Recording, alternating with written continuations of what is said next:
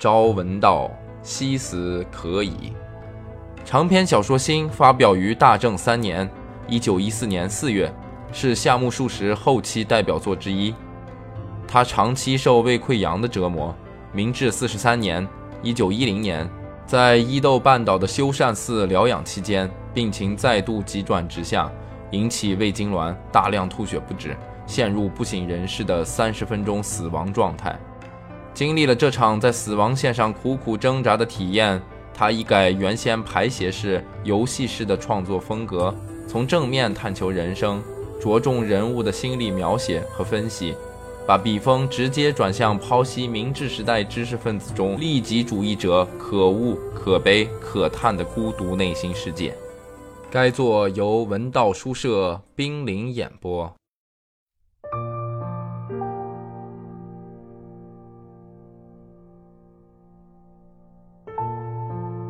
中，父母亲和我回到家后，出乎意料的是，父亲的病情跟上次回来时差不多，没有多大变化。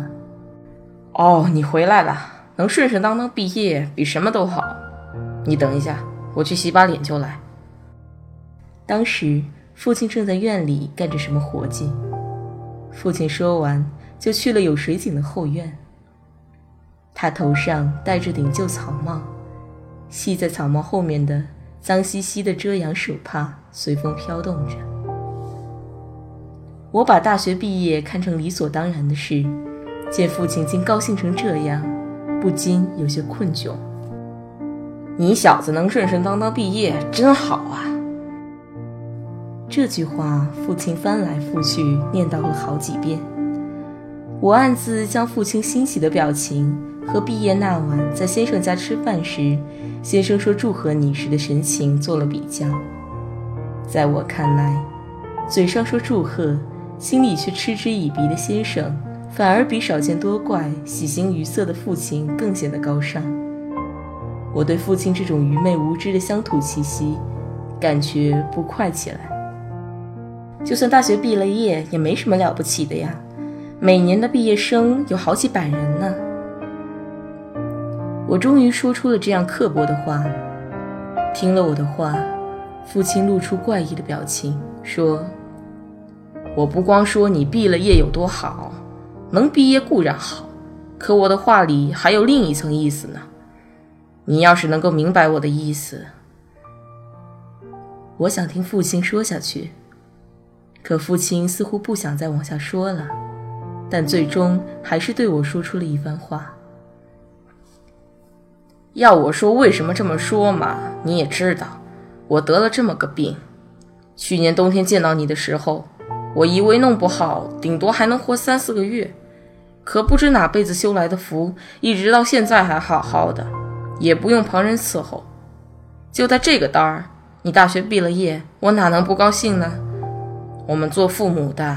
能够活着看到这么有出息的儿子走出校门，不是比我死了以后你才毕业更叫人欢喜吗？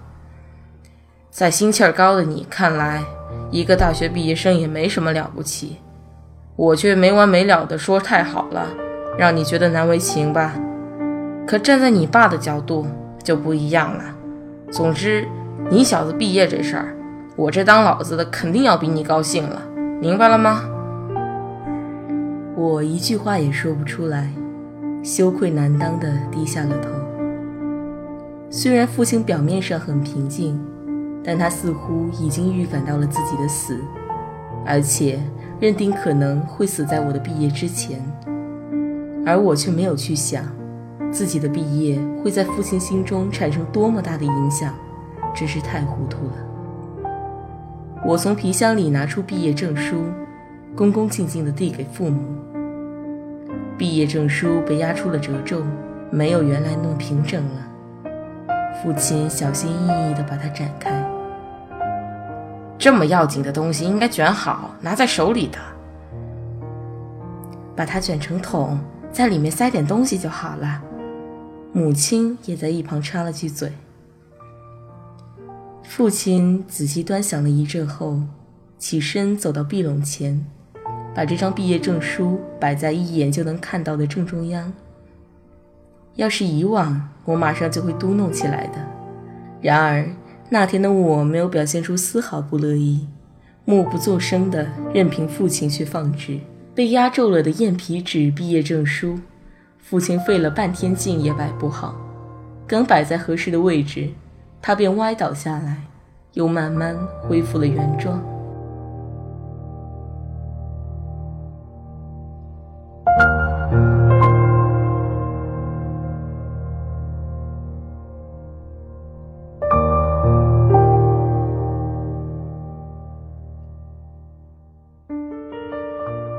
我把母亲叫到一边，悄悄询问父亲的病情。我爸到院子里干这干那的，也不歇着，身体吃得消吗？他已经不觉得哪儿难受了，大概是好了。没想到母亲很不以为然，和那些生活在远离都市的森林里或乡间的农妇一样，母亲对这类事情完全是无知的。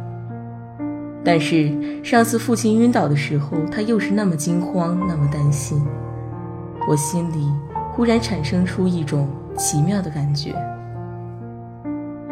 可是当时医生不是已经发话，很难好利索了吗？所以说嘛，没有比人的身体更奇怪的了。你看看，医生说的那么严重，可现在你爸不是还挺精神的吗？起初我也很担心。尽量不让他下地。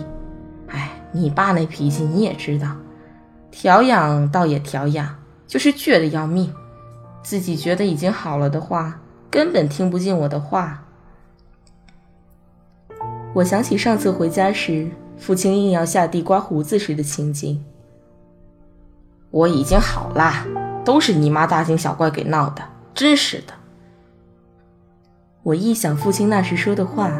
又觉得不能完全责怪母亲，所以，我本想说，不过还是要多提醒她，却终于忍住没有说出口。只是给母亲讲了一通我所知道的有关父亲的这种病需要注意些什么。不过这些知识大多是从先生和夫人那儿听来的。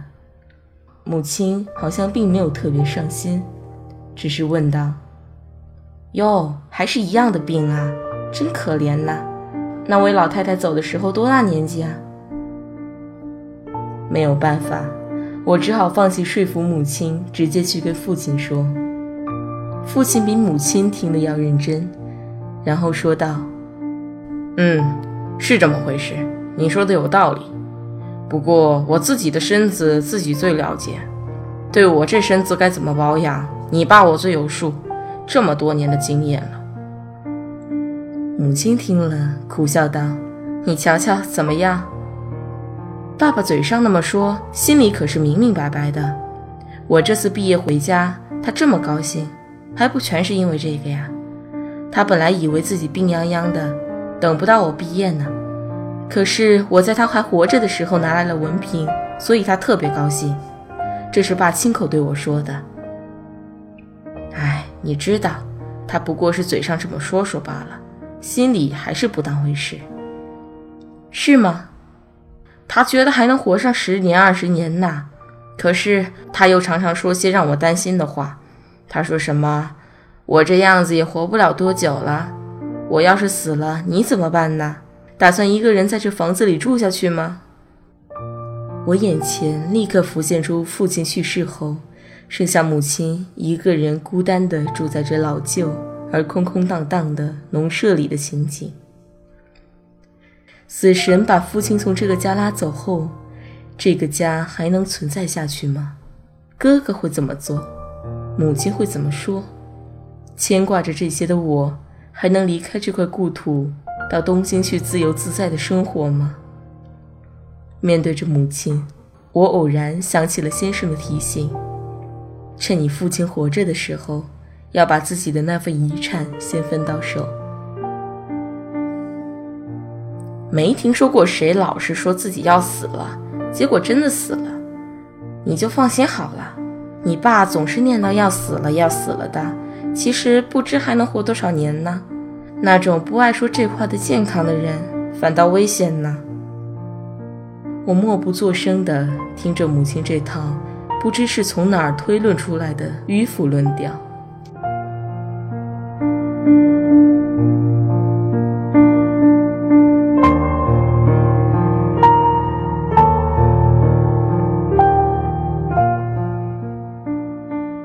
为了庆祝我毕业，父亲和母亲商量着要做红米饭请客。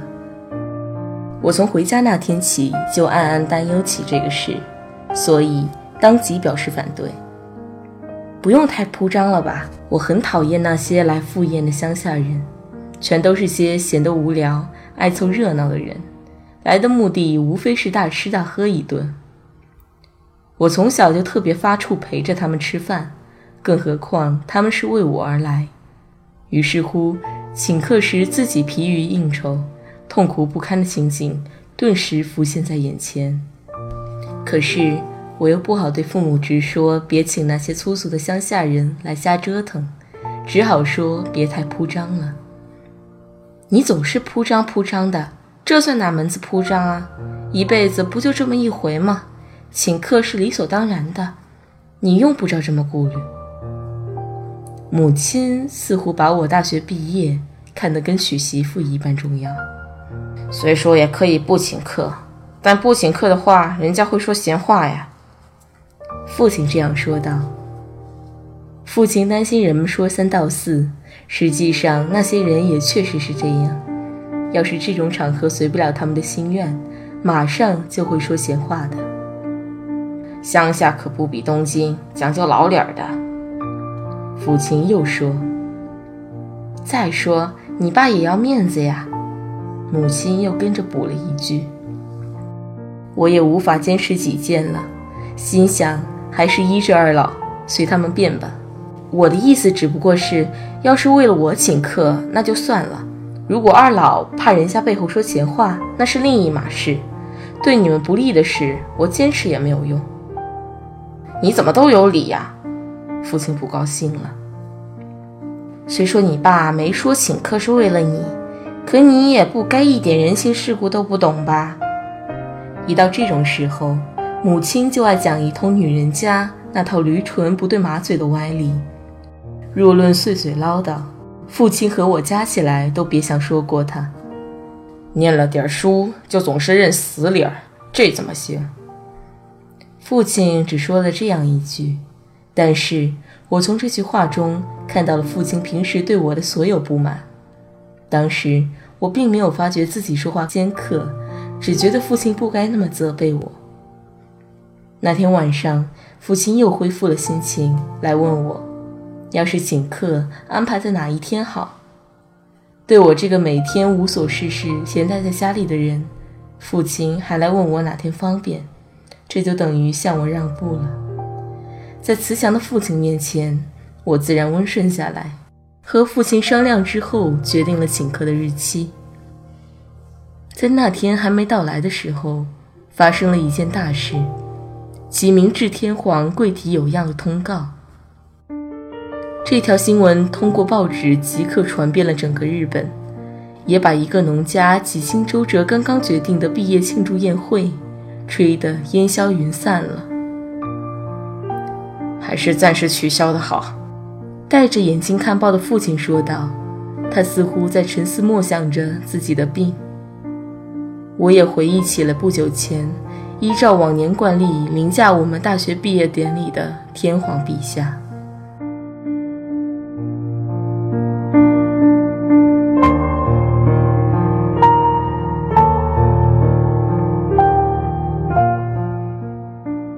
文道书社出品。感谢您的收听。